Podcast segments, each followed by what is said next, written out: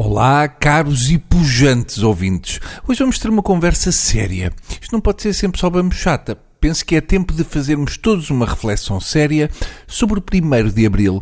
Não apreciei as comemorações de ontem e eu penso que temos que falar. Ora, 1 de Abril é suposto mentir. E eu fui ver as redes sociais e fiquei a pensar, por que raio em vez de mentiras, está tudo a tentar fazer piadas. Fazer piadas do género.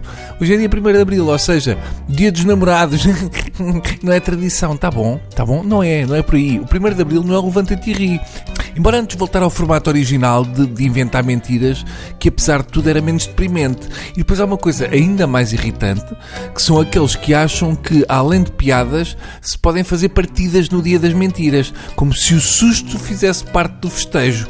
Uma coisa é susto, outra é mentira. Rebentar um balão ao ouvido do colega da contabilidade não é uma mentira.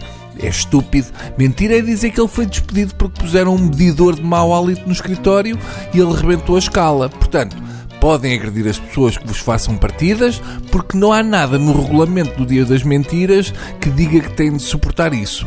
No Carnaval é que as pessoas não levam a mal, portanto é dar-lhes um chute nos testículos, que é para não confundirem celebrações. A verdade é que este ano, no Dia das Mentiras, os jornais não fizeram capas com notícias obviamente falsas. Também fiquei chocado. O 1 de Abril está a ficar muito estranho. Nem uma notícia do género. Rui Pinto divulga fecheiro com euro milhões da próxima sexta. Estamos claramente a perder o espírito de Abril. Atenção, do 1 de Abril que é para não confundir com o outro que já se perdeu. Todos os anos fazem a piada. Ai, os jornais já mentem todos os dias, foi que é que vão mentir mais? Este ano também fizemos, mas faltou a parte deles.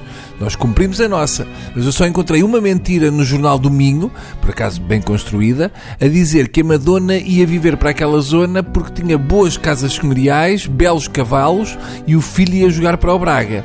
E uma no blog astro.pt a dizer que houve uma grande injeção de massa coronal do Sol à qual se dirige para a Terra e será tão intensa a interação com a magnetosfera terrestre que hoje vamos ter uma aurora boreal em Portugal.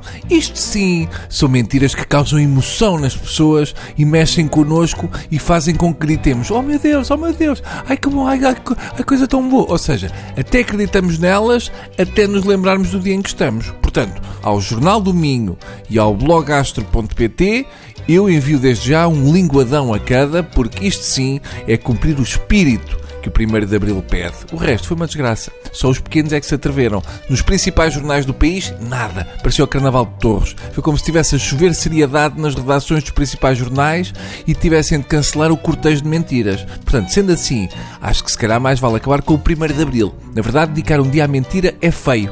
É dar um mau sinal à sociedade. Por outro lado, se dedicamos um dia à mentira, por que não dedicar um dia a outros defeitos? Hum? Já estamos um bocado fartos de dias só dedicados a coisas boas.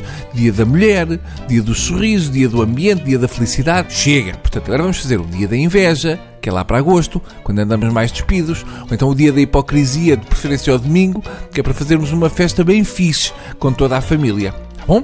Por hoje é tudo. Despeço-me com carinho e uma cotovelada nos rins. Até amanhã.